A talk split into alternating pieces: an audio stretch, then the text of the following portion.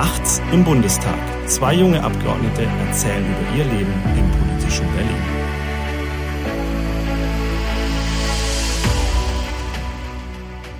Hallo zur Ferien, Sommer, Sommerpausen, Sommerferienausgabe von Nachts im Bundestag. Wir haben ganz am Anfang der Sommerpause versprochen, wir machen eine zweite Folge dieses Jahr in der Sommerpause. Jetzt ist die Sommerpause quasi fast vorbei. Es ist der Samstag, äh, eine Woche vor Sommerpausenende und wir haben ganz erschreckt festgestellt, dass wir äh, wieder nicht aufgenommen haben, ähm, weswegen Nikolas äh, sich gemeldet hat ähm, und meinte, wir müssen noch unbedingt Podcast aufnehmen und sich jetzt sogar noch aus dem Urlaub zuschaltet und quasi noch im Sommerurlaub äh, jetzt für nachts im Bundestag gerade zur Verfügung steht. Deswegen hallo zusammen und einen, ja, auch wieder mal nicht nachts, sondern schönen guten Morgen. Es ist Samstagmorgen tatsächlich. Ähm, und hallo zur nächsten neuen Ausgabe nachts im Bundestag. Hallo nach Italien.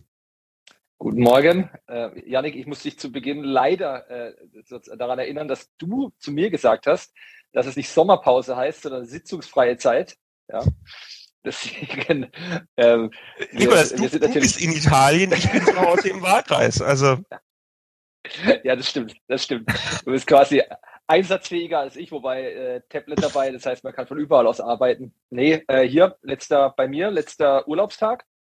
Und äh, wir haben ja dann gesagt, nee, wir nehmen noch eine, wir nehmen noch eine Folge vor quasi offiziellen Start wieder auf, weil es, glaube ich, auch genügend zu besprechen gibt. Also das ähm, war doch eine sehr, also eine sehr bewegte äh, sitzungsfreie Zeit oder auch Sommerpause, kann, kann man Sommerpause nennen. Es ist ja äh, man muss da jetzt nicht mit Begrifflichkeiten irgendwie um, umherwerfen. War doch eine beweg waren bewegte Wochen, oder? War, war ja, also ich glaube, ich habe, ich glaube mit meiner mit meiner Aussage ganz am Anfang der Sommerpause, ähm, das ist, dass der politische Betrieb nicht stillsteht, sondern halt nur keine Bundestagssitzungen stattfinden, aber der ganze Wahnsinn weitergeht, habe ich ziemlich recht behalten. Ja, absolut. Also das ist schon das ist schon enorm oder, oder krass, wenn man äh, auch, weiß nicht, tagsüber einfach mal äh, Zeitung liest, äh, sich informiert, äh, was, was, was alles so passiert, muss man ja auch, muss man ja auch sagen. Gewisse, über gewisse Bewegungen, über gewisse Ereignisse, zum Beispiel aus der äh, Regierungskoalition heraus ist ja nicht so, dass wir immer direkt, also wir, wir zwei, wir bekommen ja keinen Anruf aus dem Bundeskanzleramt, hört mal zu, so und so sieht's aus, das wird gerade gemacht oder das ist jetzt gerade gescheitert. ich glaube aber, Nikolaus, ehrlicherweise den Anruf bekommen die Minister von FDP und Grünen auch nicht. Nee, das stimmt. wollte damit manchmal ist es ja, ist, manchmal ist es auch so, dass man, ja, einfach, man, man, man, man wir, wir sind in der sitzungsfreien Zeit und auf einmal kommt die Push-Nachricht auf dem Telefon oder auf dem, auf dem, auf dem, auf dem Smartphone und man denkt sich, okay, krass, äh, sie haben es schon wieder nicht hinbekommen. Ja, also worauf wir natürlich jetzt ein bisschen scherzhaft anspielen, aber ähm, tatsächlich ein äh, ja, Trauerspiel ist noch untertrieben, halt den Zustand irgendwie der der Koalition, finde ich schon gerade zeigt, äh, ist, äh, also man könnte jetzt eine Reihe von Ereignissen nehmen, aber ich fand echt so der der Gipfel war ähm, vergangene Woche, als die äh, die die Familienministerin äh, dann aus, ja, ich glaube irgendwie, ich weiß nicht, aus so einer Mischung aus beleidigt sein und Groll gegen den Finanzminister äh, das sogenannte Wachstumschancengesetz ähm, des Finanzministers blockiert hat im Bundeskabinett, äh, weil sie beim Thema Kindergrundsicherung ähm, aus ihrer Sicht zu wenig Geld zur Verfügung gestellt bekommen hat. Äh, um da einfach nur mal kurz einzuordnen. Also jetzt auch aus vergangenen Folgen weiß man ja, bin ich ja wahrscheinlich der Letzte, der irgendwie den, den Finanzminister in Schutz nimmt, weil ich ja beim Thema Bundeshaushalt äh, auch genug Konfliktpotenzial mit ihm habe und wir da ja auch schon das ein oder andere Mal aneinander gerasselt sind.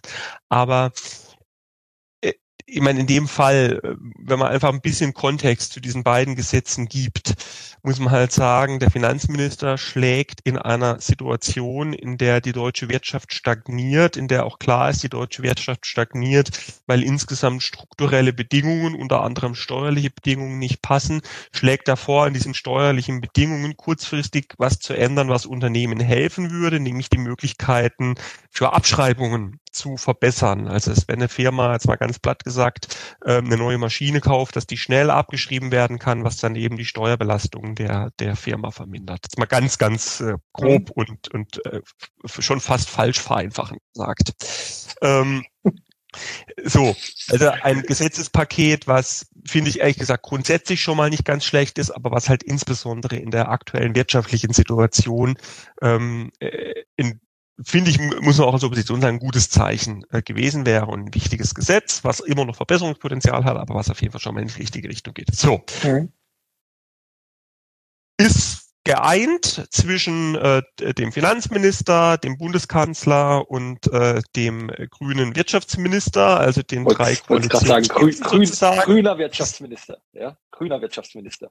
Wichtig genau, die, die haben, die haben über dieses Gesetz, äh, also muss man auch dazu sagen, das läuft natürlich in der Koalition so, dass dann im Zweifel nicht immer äh, komplett alle Minister dann miteinander beraten, sondern einmal die, die fachlich zuständig sind ähm, und dann in der Regel immer die jeweiligen Chefs der Regierungsfraktionen in der Koalition und das sind eben Scholz, Lindner und, und Habeck ähm, als äh, Scholz natürlich als Kanzler, äh, Lindner als Finanzminister und Vorsitzender der FDP und Habeck als Wirtschaftsminister und Vizekanzler. Das sind sozusagen die Spitzen. So, die haben darüber gesprochen, haben gesagt, also gut, passt so, äh, beschließen wir im Kabinett, damit es dann danach zu uns im Bundestag gehen kann im Gesetzgebungsverfahren alle davon ausgegangen, das läuft. Dann kam Lisa Paus. Äh, Lisa Paus, wir erinnern uns äh, aus dem ganzen Thema Elterngeld äh, schon äh, mit äh, Grusel an sie.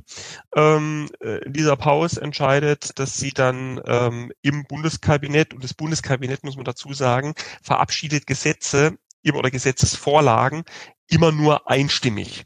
Ähm, und äh, normalerweise ist es kein Problem, weil wer fachlich nicht zuständig ist, einfach die Klappe hält und die, die fachlich zuständig sind, sich vorher ja geeint haben.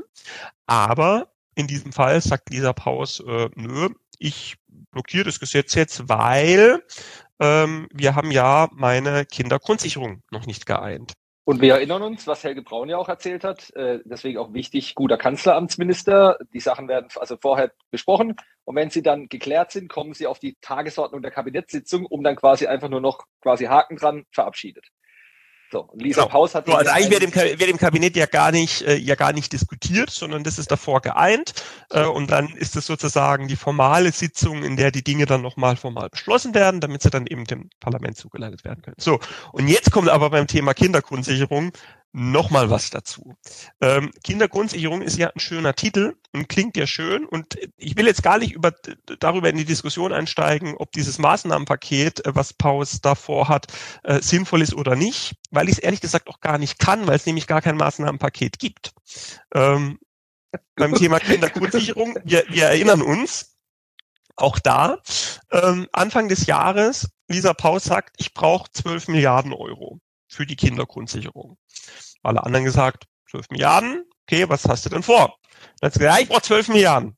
Ja, aber für welches Konzept? 12 Milliarden. Mhm. Okay, ging das so lang, bis irgendwann der Kanzler gesagt hat, also gut, äh, liebe Frau Ministerin, jetzt leg du bitte mal ein Konzept vor und dann gucken wir, was es kostet und dann gucken wir, wie viel Geld man dafür aufbringen kann. Dann ging es ein paar Wochen, dann hat Lisa Paus gesagt, ja, äh, ich brauche sieben Milliarden. Äh, dann hieß es wieder, okay, ja, aber für was? Ja, sieben Milliarden. Ja, äh, Konzept, Gesetzentwurf, sieben Milliarden. Hm. So, dann äh, hieß es nochmal, also jetzt bitte Gesetzentwurf endlich mal, mach mal deinen Job, leg ein Gesetz vor, da gucken wir, wie viel es kostet. Dann äh, hieß es irgendwann, ja, ich brauche 3,5 Milliarden. Dann hieß es wieder, äh, ja, aber also sprich, ähm, wir haben halt jetzt ein halbes Jahr äh, sehr weit auseinanderliegenden Mittelanforderungen, mhm. halt nach wie vor kein Gesetzentwurf. Also es weiß keiner, was konkret eigentlich geplant ist. Und des, wegen diesem, äh, diesem Vorhaben, wo es keinen Gesetzentwurf gibt, wo überhaupt nicht klar ist, was steht eigentlich dahinter, deswegen auch gar nicht klar ist, wie viel kostet es denn am Ende. Ähm, äh, so, deswegen sagt Lisa Paus, äh, nö, also weil jetzt ich da nicht irgendwie 12 oder 7 oder 3,5 oder wie viel Milliarden auch immer zur Verfügung gestellt bekomme, blockiere ich das Wachstumschancengesetz und äh, das, äh, jetzt habe ich sehr, sehr lange ausgeholt, aber, nee, aber um es einfach nochmal deutlich zu machen, was für ein absurder Vorgang und ehrlicherweise auch was für ein unfassbarer Kindergarten äh, in diesem Bundeskabinett vorletzte Woche stattgefunden hat. Ich finde es wichtig, dass du es nochmal, dass du es nochmal äh, genauer erklärt hast, einfach um da Kontext zu geben. Denn es ist, es ist wichtig, dass man, dass man nachvollziehen kann, warum wurde es blockiert, äh, äh warum wurde es blockiert. Und vor allem ist es wichtig, finde ich, wie du auch die Zuständigkeiten beschrieben hast. Denn es ist wirklich krass, dass sie obwohl sie für das Wachstumschancengesetz eigentlich keinerlei Zuständigkeit besitzt, ähm, die Blockade vornimmt und damit ja also auf dem Rücken der deutschen Wirtschaft, ja, ähm, natürlich massiver Schaden auch für eine Regierungskoalition und vor allem, das finde ich ja das Interessante, äh, mein Habeck als Vizekanzler ist ja auch zuständiger Minister und derjenige, der das, ähm, ja, ich sag mal, sie, sie schwächt ihn ja auch äh, maßgeblich damit. Also das ist schon ein, ein, ein Stich in den, in den Rücken, wo man sich fragt, wie, also wie, wie ich bezogen kann man, kann man eigentlich auch sein, wenn man sagt, wenn ich das jetzt nicht bekomme, obwohl ich nicht mal, wie du sagst, ich habe nicht mal ein Konzept vorgelegt, blockiere ich alles andere. Also äh, absolut, also auch völlig verantwortungslos. Ich finde, ich finde, ich mich wundert jetzt zum Beispiel gerade, mich wundert jetzt nicht, dass sie kein Konzept hat, denn das erinnert mich an den, ich finde den Begriff so fürchterlich, an den Doppelwumms, ähm, bei dem es hieß, wir machen, wir nehmen mal 200 Milliarden für was, wissen wir nicht, aber wir machen mal 200 Milliarden. Also es wundert mich bei dieser, bei dieser äh, Regierungskoalition nicht. Äh, aber es ist schon krass, wie du sagst. Erstmal 12, dann 7, dann, dann 3,5. Es gibt kein Konzept. Und ähm, ja, ich glaube, jetzt sind wir momentan im Haushaltsentwurf bei zwei, aber also äh, ja. Und nächste Nachricht von gestern also habe ich äh, hab vielleicht um, um, das, nur, ja, okay. um, das, ja, um, um, das Thema um das Thema noch kurz abzu ach so nee du meinst du willst jetzt äh, auch gestern noch mal zu dem Thema aber um vielleicht vorab äh, das noch mal abzurunden. Klar kann man jetzt natürlich sagen ähm, Paus hat da irgendwie ist da dem Habeck in den Rücken gefallen stimmt auch ist auch so ist natürlich da komplett irgendwie egozentrisch unterwegs auch das stimmt so.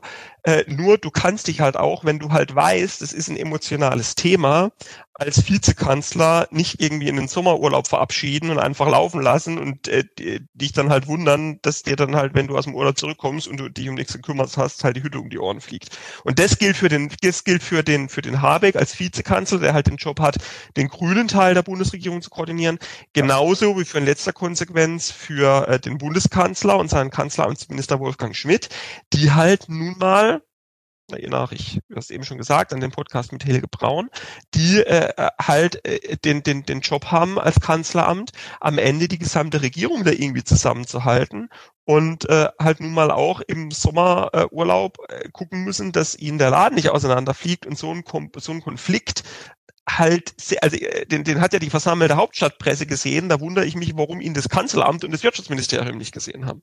Ja, äh, vollkommen, vollkommen richtig und möchte da, also ich wollte jetzt nur mal so ein bisschen auf die Bewegung äh, bei, den, bei den Grünen auch hinweisen. Es ist mir auch, also vielleicht, wie soll ich sagen, es ist mir jetzt einerlei, ob's, ähm, ob Lisa Paus da ähm, quasi ihrem, ihrem Chef ähm, ähm, einen Bärendienst erwiesen hat oder ähnliches. Also wie gesagt, das äh, eine Bewertung oder ähnliches, sondern es ist einfach nur Fakt. Und es ist schon, es sind halt, es sind wirklich ich, als Euphemismus sehr ungewöhnliche Vorgänge. Also was, was wir in dieser was wir in dieser Regierungskoalition erleben, Woche für Woche, also das Superlative reichen ja gar nicht mehr. Es sind also Vorgänge. Ich bin ja, ich, ja? ich bin ja zurückhaltend mit solchen, ähm, es gibt ja diejenigen, die gleich sagen, um Gottes Willen, jetzt bricht die Koalition auseinander und, und, und alles ganz schlimm und so. Mhm. Ähm, äh, ich meine, da sind wir ja beide zurückhaltend. Aber ähm, äh, mit, mit diesen Superlativen. Nur nach gerade dieser Geschichte Kindergrundsicherung, Wachstumschancengesetz muss man, finde ich, schon die Frage stellen, ob die Regierung, nicht ob sie irgendwie besteht oder nicht, weil die werden, glaube ich, weitermachen, äh, allein schon, äh, weil sie halt so egozentrisch unterwegs sind, wie ja, sie sind. Aber, ähm, aber äh, ob diese Regierung eigentlich noch handlungsfähig ist, die Frage muss man, finde ich, mittlerweile schon stellen. Ja, das meinte ich mit, das meinte ich mit, mit Superlative, dass einfach in dieser kurzen Zeit, äh, dieser Kur ähm, wir sind ja der, bei der Legislaturperiode, wir sind jetzt äh, dann bei der Hälfte angekommen, dass schon so viel passiert ist, wo man sich immer gefragt hat, naja, jetzt, also mehr kann ja nicht passieren, jetzt werden die sich zusammenraufen oder jetzt, also es, wie, deswegen, es passieren immer neue Spitzen und das, das finde ich, äh, wenn man es so ausdrücken darf, äh, ho na, hochinteressant ist ein falscher Ausdruck, sondern im, im Endeffekt äh, ist es schon häufiger erschreckend, vor allem weil du sagst, äh, besteht da wirklich noch Handlungsfähigkeit? Oder ähm, bleibt man an diesem, an diesem Konstrukt bestehen, weil man sagt, äh, man möchte halt, also der, der reine Machterhalt. Ja, und ich finde halt, weißt du, man könnte jetzt ja einerseits könnten wir jetzt als, als Opposition uns ja da munter zurücklehnen und sagen, irgendwie die Regierung klopft sich da und äh, ähm, äh, so, was sind denn das für Trottel?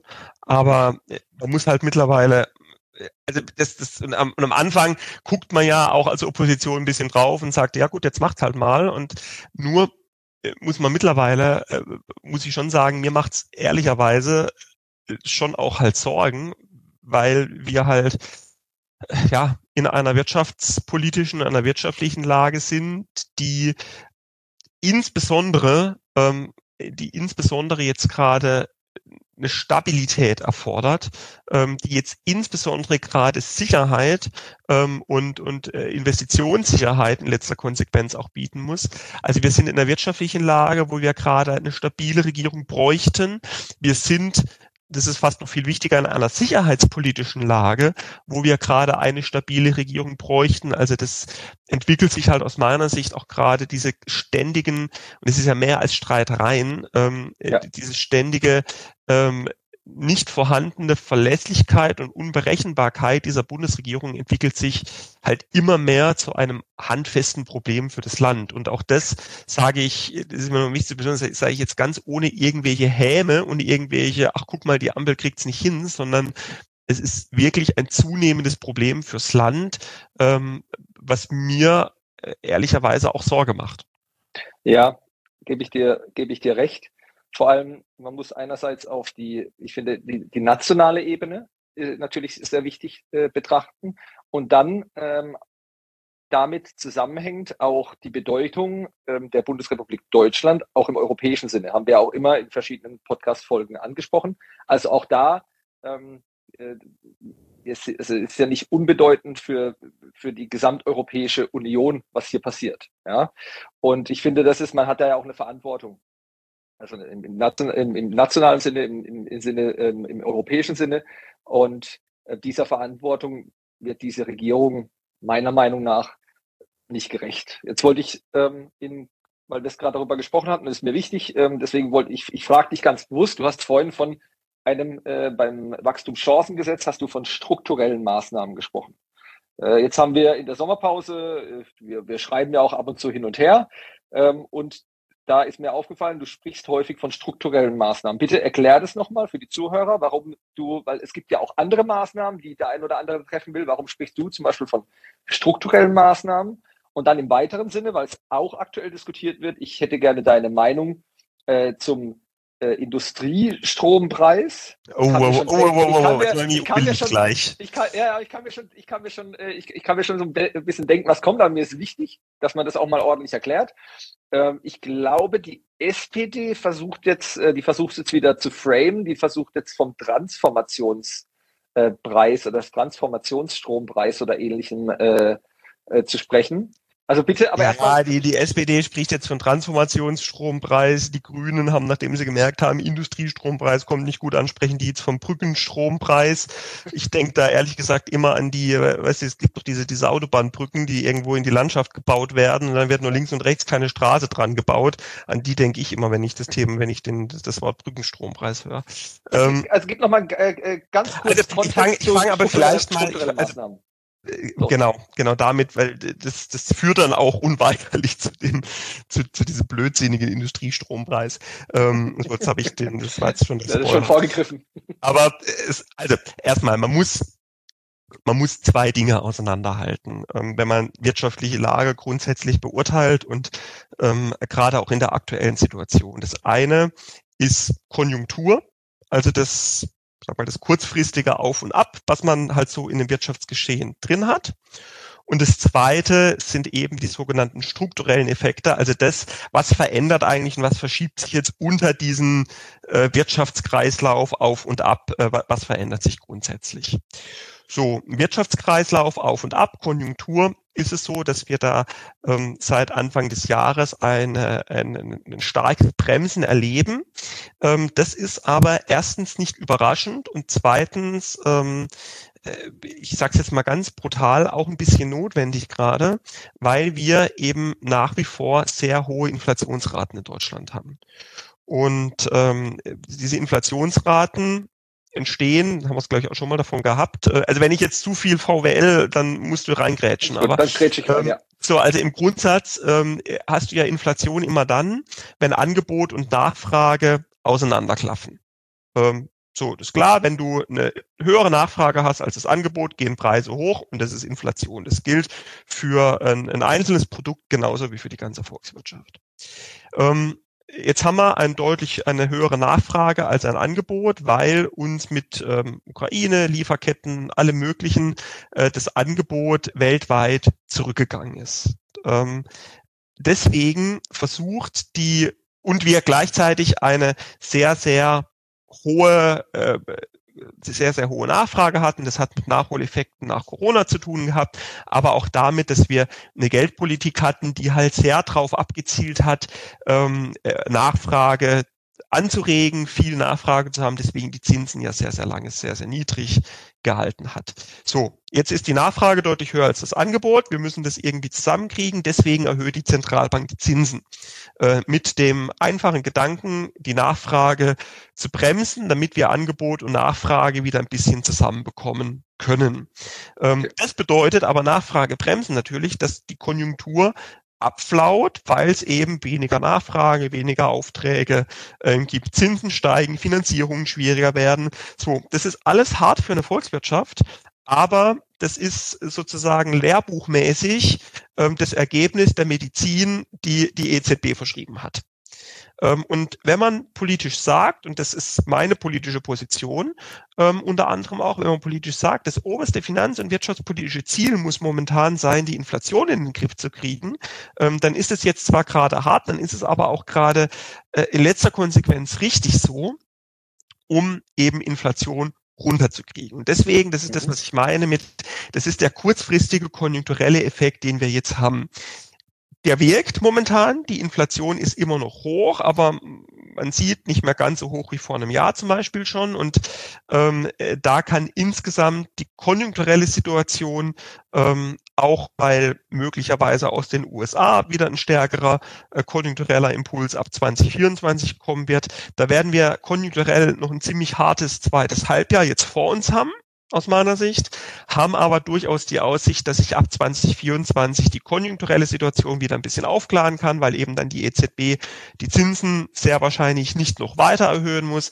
ähm, weil gleichzeitig aus den USA ab 24, weil eben auch die US-Notenbank die Zinsen nicht weiter erhöhen muss, ab 2024 aus den USA wieder mehr Nachfrage kommt.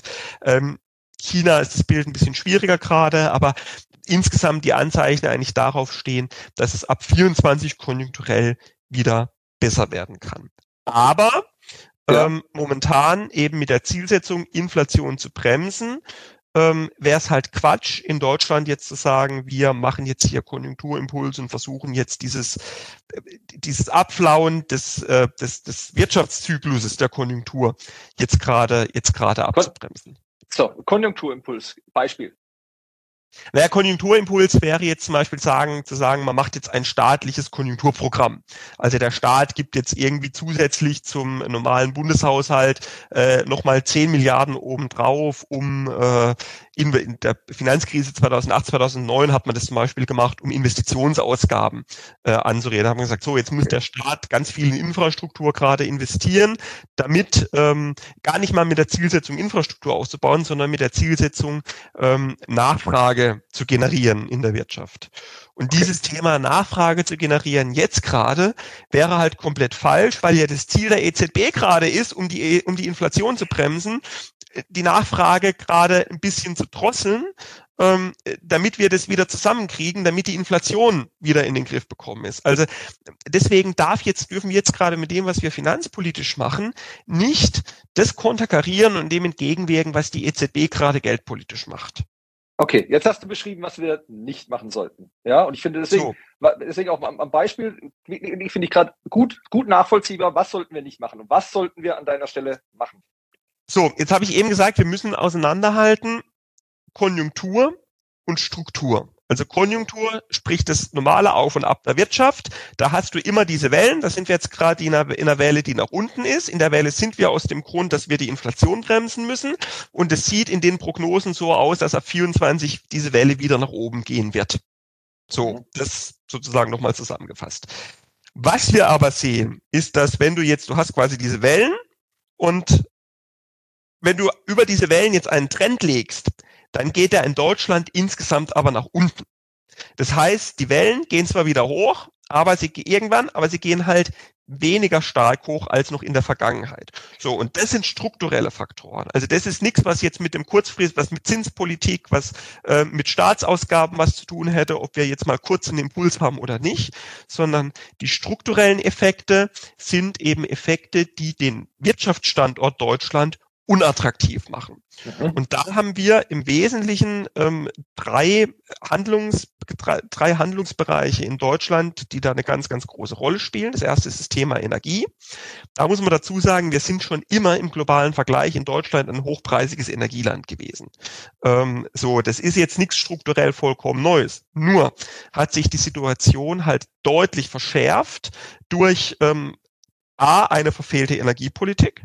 Ähm, man kann halt nicht irgendwie aus allem aussteigen und in nichts so wirklich einsteigen wollen und sie glauben, bin sehr dafür, dass wir mit viel Tempo erneuerbare Energien aus, ausbauen, aber es ist halt ein Märchen und eine Milchmädchenrechnung, dass wir damit ähm, in einen Zeithorizont von den nächsten fünf oder zehn Jahren die, den, die, die komplette Volkswirtschaft ähm, dauerhaft mit Strom versorgen könnten. Das ist stimmt halt so einfach nicht. Ich fände es schön, es würde stimmen, aber es ist halt nicht so. Ähm, so, und wenn man daher gleichzeitig sagt, man will aus Kohle aussteigen, was ich auch wegen Klima für richtig halte, äh, aber man will dann eben auch aus Atom etc. aussteigen, dann ist das halt eine verfehlte Energiepolitik, was man allein schon daran sieht, dass es außer uns halt auch keiner macht auf der ganzen Welt. Ähm, so, das ist mal äh, so, das ist mal der erste Punkt.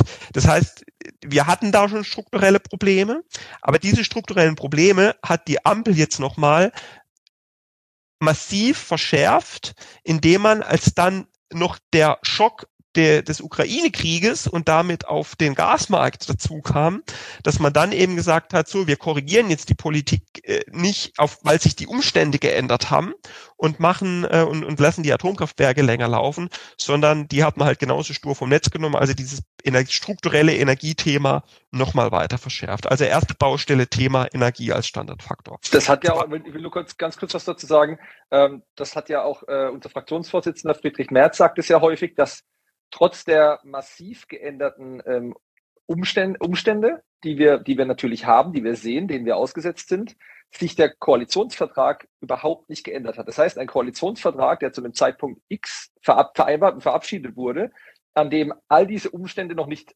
absehbar oder vorhanden waren, wird trotzdem, also ist nicht aktualisiert worden. Das trifft ja auch auf die Situation, wie du es gerade beschrieben hast. Ganz, ganz genau. Also dann hätte man halt, also so, hätten wir jetzt weiter völlig problemlos ähm, günstiges Gas äh, bekommen können, äh, wenn in, in Moskau halt nicht Putin, sondern äh, irgendein demokratischer Präsident sitzen würde, ähm, äh, dann, äh, also hätten wir da weiter günstiges Gas, dann hätten wir das ja mit Gaskraft, wäre das wahrscheinlich alles, hätte es alles irgendwie weiterlaufen, vielleicht sogar am Ende vom Tag gut gehen können. Aber wenn sich halt Umstände so gravierend ändern, dann muss ich halt auch Politik anpassen. Mhm. Ähm, so, und dann hätte, wie gesagt, dann wäre halt das auf der Hand liegende wäre halt gewesen, zu sagen, Atomkraftwerke weiter laufen lassen, um eben eben in dieser strukturellen Situation ohnehin ein hochpreisiges Energieland diesen Standort Nachteil, der es davor schon war, diesen Standort Nachteil jetzt nicht noch zu verschlimmern. Und was äh, die Ampel halt gemacht hat, war diesen Standort Nachteil strukturell noch zu verschlimmern. Deswegen erste Baustelle Energie. Zweite strukturelle Baustelle ist das Thema Fach- und Arbeitskräfte. Ähm, Fach- und Arbeitskräftemangel sehen wir mittlerweile in allen Branchen. Ähm, beim Thema Fach- und Arbeitskräftemangel glaube ich, dass wir zu einem gewissen Grad ähm, um das Thema Fachkräftezuwanderung nicht drumherum kommen werden, dass wir das mhm. zu einem gewissen Maß brauchen werden. Da muss man nur mal hier mit allen Betrieben reden, die man bei sich selber im Wahlkreis hat und auch darüber hinaus. Der Knackpunkt beim Thema Fachkräftezuwanderung ist, wenn man sich ein bisschen mit dem Thema beschäftigt, sind die Verfahren. Zwar einmal ja. die Visa-Verfahren für die, äh, für die Fachkräfte und zum Zweiten die Berufsanerkennungsverfahren, also wo die Qualifikationen anerkannt werden. Da muss man sagen, an diesen Verfahren hat die Ampel strukturell überhaupt gar nichts geändert. Die bleiben. Ich bin nämlich auch der Meinung, dass ganz aktuell ist, dieses Einbürgerungsrecht wird nichts daran ändern, wie du sagst. Nein, das ändert überhaupt nichts. Im, Im Wahlkreis spricht, was bei der, was, was ähm, bei Ausländerbehörde etc. mit den Verfahren, was da alles abläuft, da ist ja der, da ist der Knackpunkt. Das ist ja? der Flaschenhals. Also das, das ist ja genauso bei das Thema Fachkräftezuwanderungsgesetz, wo ja die Ampel ja. sagt, sie wird genau dieses Strukturproblem jetzt angehen. Das stimmt ja nicht. Weil was das Fachkräftezuwanderungsgesetz macht, ist, es lässt die Verfahren, wie sie sind, und senkt das Anforderungsniveau, um in diese Verfahren zu kommen, ab. Ja. Vereinfacht Korrekt. gesagt. So, ja. jetzt ist beim Thema Fachkräftezuwanderung der Flaschenhals ist das Verfahren. Und was die Ampel jetzt mit dem Fachkräftezuwanderungsgesetz gemacht hat, ist, dass sie den Flaschenhals gelassen hat, wie er ist, aber die Flasche, die dahinter hängt, deutlich vergrößert hat. Das bedeutet, wir haben jetzt, werden jetzt mehr Leute haben, die in die Verfahren, die diesen Flaschenhals drängen, wo meine Befürchtung ist, die Verfahren werden künftig noch länger dauern, werden noch bürokratischer sein, weil die, die, die deutschen Botschaften, die die Visa erteilen müssen, äh, die verschiedenen Stellen, die die Anerkennung machen, momentan schon überlastet sind. Das hängt auch ein bisschen damit zusammen, dass die zum Teil in steinzeitlichen Verfahren arbeiten, aber ähm, so, dass die aber jetzt schon überlastet sind, ähm, dass die jetzt schon überlastet sind und künftig einfach nur noch mehr Anträge bekommen. Das heißt, es wird strukturell aus meiner Sicht das Problem eher mit dem Fachkräftezuwanderungsgesetz in der Praxis eher noch verschlimmert als verbessert. Deswegen zweite Baustelle, Fach- und Arbeitskräftemangel. Auch da von der Seite Zuwanderung äh, nicht wirklich eine Entlastung, aber ich warne dringend davor, auch in jeder Diskussion, dass wir glauben, wir würden das Thema Fach- und Arbeitskräftemangel alleine mit dem Thema Fachkräftezuwanderung lösen. Das ist Quatsch. Ähm, ein, aus meiner Sicht ein ganz, ganz großer Faktor beim Thema Fach- und Arbeitskräftemangel ist, dass wir in unserem Steuersystem, in unserem Sozialsystem reihenweise Anreize setzen, die es unattraktiv machen, arbeiten zu gehen, die es unattraktiv machen, insbesondere mehr arbeiten zu gehen, die es unattraktiv machen, mal eine Überstunde zu machen, die es unattraktiv zu machen, zum Beispiel sagen, okay, ich bin jetzt vielleicht irgendwie 67, aber äh, kann irgendwie noch und habe noch Bock, was zu arbeiten, dann gucke ich mal, was ich eigentlich an Steuern zahle, dann zusätzlich zu rennen und sage, ja, ich bin ja bescheuert, bleib dann lieber zu Hause.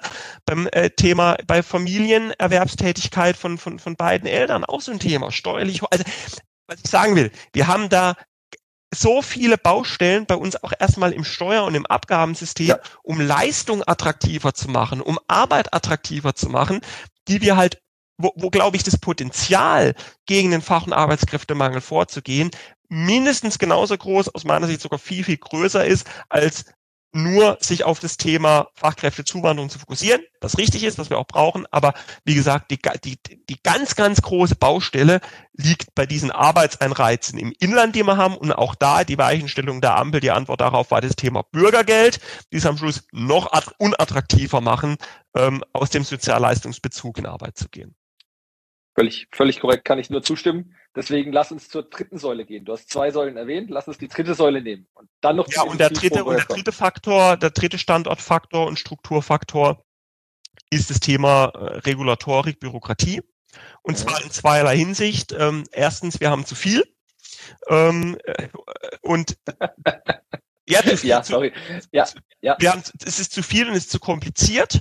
Ja. Ähm, und wenn ich da lache, aber das ist halt, ja, das, ja, es ist, ja, es ist, es ist wirklich so, es ist eine Binse, dass wir, dass wir zu viel haben. Es ist einfach, es ist ja. in jedem, in jedem, in jedem Gespräch, das man führt, auch gerade das, das, die, das betriebliche Gespräch, sorry, die kotzen, die kotzen einfach nur noch. Entschuldige für meine ähm, nicht sonderlich ja so. äh, gehobene Sprache, aber die kotzen einfach nur noch. Es ist ja also, so. Es ist ja so. Deswegen das eine ist zu, es ist zu viel und da darf man sich keine Illusion machen. Das ist mittlerweile ein handfester Standortnachteil des Standorts Deutschland, ähm, weil das ja auf der einen Seite ist es die Bürokratie, die Unternehmen und Bürger im Übrigen auch, also auch beim Thema Fachkräftezuwanderung spielt der Bürokratie eine Rolle.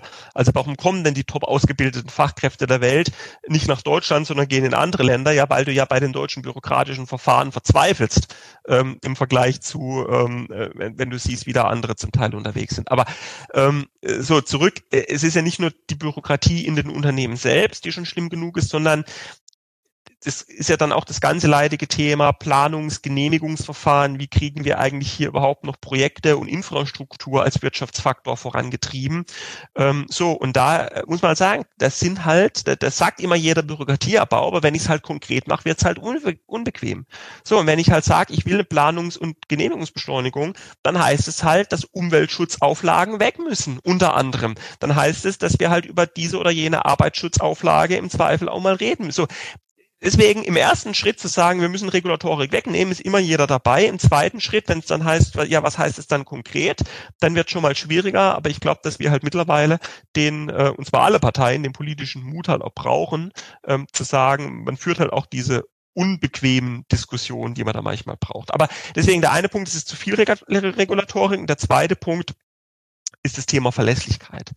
Ähm, Unternehmen kommen mit Regulatorik bis zu einem gewissen Grad zurecht oder können zurechtkommen, finden es natürlich auch doof und es behindert, aber kommen damit zurecht, wenn sie wissen, wie die Abfolge ist, wenn sie wissen, wie die Regeln sind und wie die Regeln auch bleiben. Das ist die Grundbedingung, dass man eine Investition tätigen kann im Übrigen. Ähm, zu wissen, okay, das, was heute gilt, gilt halt morgen auch noch. Und die zweite Komponente, die jetzt neben dem, dass es zu viel Regulatorik ist, halt noch dazugekommen ist, ist, dass wir eine massive regulatorische Unsicherheit haben. Also, äh, dass man halt nicht weiß, ist das, was jetzt heute gilt, gilt es eigentlich in einem halben Jahr auch noch? Stichwort Energie, äh, Stichwort Heizungsgesetz. Äh, gilt es eigentlich im halben Jahr auch noch? Und das schafft, und so, und das schafft halt ganz akut und dann garniert mit diesen beiden Faktoren Fach- und Arbeitskräftemangel und Energie ähm, als, als Inputfaktoren. Das gibt ein, ein Gesamt, äh, ein, ein, eine Gesamtstruktur, die, wenn man sich anschaut als Unternehmen, wo mache ich jetzt gerade meine Investitionen, die anstehen, halt im Zweifel nicht für Deutschland sprechen. Und mhm. äh, deswegen haben wir auch nicht eine Konjunkturkrise, sondern wir sind in, einem Konjunkt, in, in, in, einer konjunkturellen Welle drin. Aber was wir haben, ist, wir haben eine Investitionskrise, weil Unternehmen Investitionen zurückhalten, ähm, weil Unternehmen, also im besten Fall zurückhalten, im schlechtesten Fall sich schon entschieden haben, dass sie halt nicht in Deutschland, sondern irgendwo anders investieren und dass keine Investitionen aus anderen Weltregionen momentan nach Deutschland fließen. Und deswegen ist jetzt wirtschafts- und finanzpolitisch angesagt, nicht kurzfristig Konjunkturimpulse machen, die uns im Zweifel beim Thema Inflation Inflation wieder Probleme bereiten, weil sie den Kurs der EZB konterkarieren, sondern diese strukturellen Faktoren angehen, damit wir, wenn wir dann eben in der Konjunkturwelle in den, wieder in die Aufschwungswelle kommen, damit wir dann die strukturellen Voraussetzungen haben, ähm, dass das halt auch ein stabiler und ein langfristiger Aufschwung dann sein kann. Das ist das, was jetzt zu tun ist und nicht kurzfristige Industriepolitik. Ähm, und äh, Du meinst Anreizpakete von fünf bis zehn Milliarden, dass sich in Unternehmen ansiedeln? Ja, das ist doch, also da muss man doch auch mal sagen, wenn ich eine Unternehmensinvestition TSMC zehn Milliarden in was was Dresden ähm, so in Dresden habe. Da kann man natürlich sagen, ja toll, äh, irgendwie TSMC investiert jetzt fünf Milliarden, wenn wir als Staat fünf Milliarden dazugeben. Man muss sich aber mal angucken, was heißt das wirtschaftlich eigentlich? Das heißt, dass eine Investition in Dresden könnte man jetzt eine andere Stadt in Deutschland genauso nehmen, dass eine Investition in Dresden nur dann rentabel ist, wenn die Hälfte des Investitionsrisikos die öffentliche Hand übernimmt. Anders formuliert, das Investitionsrisiko ist doppelt so hoch, wie es sein müsste, damit die Investition noch rentabel ist. Das ist das, was es heißt. Sehr gut. Ja, weil erläutert. Deswegen, und, deswegen ist diese, und deswegen ist, egal ob man jetzt TSMC nimmt, ob man Intel nimmt, ist diese Investitionspolitik nichts anderes als der in Zahlen gegossene Beweis unsere, unserer Standortprobleme. Weil hätten mhm. wir einen guten Standort, müssten wir nicht, müssten wir nicht in dem Maße subventionieren. Dass man sagt, man muss natürlich Bedingungen schaffen, indem man, wie gesagt, eine gute Infrastruktur und vielleicht noch so ein bisschen Anreiz, okay, in der praktischen Politik lasse ich mir alles gefallen. Aber in der Größenordnung, wo wir über die Hälfte der Investitionssumme am Ende vom Tag reden, ähm, also Entschuldigung, wenn ich eine Firma, wenn ich eine, wenn ich eine Firma mit fünf Milliarden ich will jetzt nicht sagen bestechen muss, aber wenn ich den fünf Milliarden zahlen muss, damit sie bei mir nochmal fünf Milliarden investieren, ähm, dann zeigt es nur, was ich für gravierende Standortprobleme habe. Ja, gut, gut erklärt, sehr gut erklärt. Ähm, bin, also bin, äh, ich freue mich über diesen, über diesen Grund, Grundkurs. Den ich Deswegen, was ich wundere, ich wundere mich da auch ehrlich gesagt über die Jubelmeldungen und die, die, die schärfsten sind ja dann die, die sagen, das zeigt jetzt, was für, was wir für ein toller Standort sind, weil, nee, es zeigt genau das Gegenteil. Ja, ja, Deswegen finde ich also gut erklärt, sodass man es einfach auch mal nachvollziehen kann. Jetzt muss ich gerade ähm, mit dem Blick auf die Zeit, äh, denn äh, 10.30 Uhr ist absoluter äh, Schlusspunkt, also noch zehn Minuten. Deswegen, Janik, ähm, lass uns bitte noch an deinen Gedanken zum Industriestrompreis teilhaben, bevor wir äh, dann äh, uns für heute verabschieden. Aber es ist, ich, ich finde es wichtig, dass wir die die Bewegung in den letzten Wochen einfach nochmal ähm, einfach nochmal offenkundig darlegen können, was, was dahinter steckt. Deswegen nochmal dein, deine Gedanken zum Industriestrompreis. Also, ich habe ja gerade gesagt, einer unserer drei strukturellen Problemfaktoren ist das Thema Energiestromkosten. Daraufhin gibt es jetzt in der politischen Diskussion die Stimmen, die sagen, naja gut, dann lasst uns doch dieses Problem lösen, indem wir jetzt einfach sagen, bis der Ausbau der erneuerbaren Energien so weit ist, ähm, dass wir damit die komplette, die, die komplette Industrie mit Energie versorgen können, subventionieren wir den Strompreis auf 6 Cent, 4 Cent, gibt es unterschiedliche Zahlen, die im Raum stehen pro Kilowattstunde runter äh, mit öffentlichem Geld, mit Schulden ähm, am Ende vom Tag. Jetzt nehmen wir Schulden auf, subventionieren den Strompreis runter, ähm, äh, damit äh, man die Auswirkungen, dass man beispielsweise die Atomkraftwerke abgeschaltet hat auf die Preise etc., damit man das, damit man das abmildert. Problem daran, der Kanzler hat mal so wie so vieles im Wahlkampf versprochen, 4 Cent, deswegen treibt ihn jetzt seine eigene Partei oder seine eigene Fraktion auch und sagen hier, du hast doch äh, versprochen. Ähm, deswegen, der hat mal gesagt 4 Cent, die sprechen von 6 Cent. Äh, man weiß nicht genau, aber nur das als Kontext. So. Genau. So, und da geht's bei dem Vorschlag, geht's um die, äh, im, im, Wesentlichen um die, um die, die größeren Industrie, energieintensive Industrie, also äh, Stahl, Chemie, also die, die, die großen, großen energieintensiven. Stichwort also, internationale Wettbewerbsfähigkeit, ja wird gesagt, ja. So, jetzt sind äh, aus, aus drei aus drei Gründen ist dieser Industriestrompreis aus meiner Sicht nicht nur nicht nur Quatsch, sondern auch kontraproduktiv. Erstens, ähm, es ist schon mal äh, grundsätzlich ziemlich absurd zu sagen, ich verknappe politisch unnötig das Angebot, abschalten Atomkraftwerke, sehe dann, dass die Preise steigen und anstatt zu sagen, okay, äh, Verknappung war vielleicht nicht so gut, ich schaue, dass ich das Angebot erhöhe und nehme die Kraftwerke wieder ans Netz, ich subventioniere den Preis runter. Also es ist schon mal von der ganzen Herangehen, also äh, man hat ein Problem verursacht, unnötigerweise, und will jetzt dieses Problem mit zusätzlichen Schulden irgendwie versuchen abzumildern. Ähm, Wobei das, das das Prinzip der letzten zwei Jahre ist, man hat ein Problem und schüttet es mit Geld zu. Nur das Geld fehlt jetzt eigentlich. Ja, ich würde jetzt mal sagen, das ist nicht nur das Prinzip der letzten zwei Jahre, sondern das haben wir auch, hat man auch davor immer mal schon wieder gehabt. Aber ähm, äh, so, aber ja, genau. Aber äh, das ist jetzt halt irgendwo, ist dieses Prinzip halt am Ende und das ist wirklich das himmelschreiende Beispiel. Aber jetzt in der Praxis. Der zweite Punkt ist diese Erzählung, ähm, deswegen habe ich vorhin gesagt, es ist so die Brücke, die in der Landschaft steht bei dem Thema Brückenstrompreis oder auch Transformationsstrompreis. Wenn wir uns mal anschauen, wie sind denn der Strommarkt, ist ja, gibt es zwar in der Spot, den Spotmarkt, der jetzt aktuell handelt, und dann gibt es die Terminmärkte, wo man sieht, wie sind denn die Preiserwartungen für in ein, zwei, fünf, zehn, zwanzig Jahren.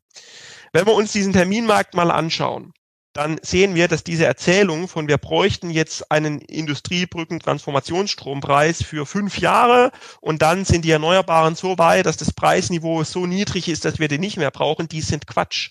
Weil die Terminmärkte auf den Energiepreisen uns alle anzeigen, dass auch weit über diesen Zeitraum hinweg die Strompreise hoch bleiben werden, wenn wir am Angebot nichts tun.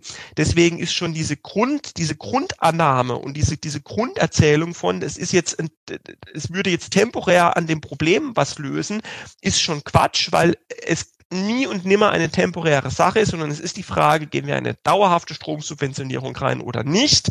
Und da sind wir wieder beim ersten Punkt. Ähm, es ist halt, äh, ich kann dauerhaft das Symptom, versuchen, das Symptom behandeln mit viel, viel Schulden äh, oder ich versuche halt strukturell an die Ursache des Problems ranzugehen und weites Angebot aus. So, und der dritte Bitte? Punkt, und der dritte Punkt ist die Diskussion um den, um den Industriestrompreis verkennt vollkommen die Struktur der deutschen Volkswirtschaft. Anders als andere Volkswirtschaften ist Deutschland nicht ein Land, was von einem oder nur wenigen einzelnen großen Sektoren abhängig wäre wirtschaftlich. Also es ist nicht so, dass wir quasi nur, dass wenn wenn nur die, nur die Chemie entscheidend ist, dass nur der Stahl entscheidend ist, dass nur Automotive entscheidend ist, sondern die große Stärke der, der, die, die große volkswirtschaftliche Stärke der deutschen Volkswirtschaft ist die Breite und ist die Breite im Mittelstand.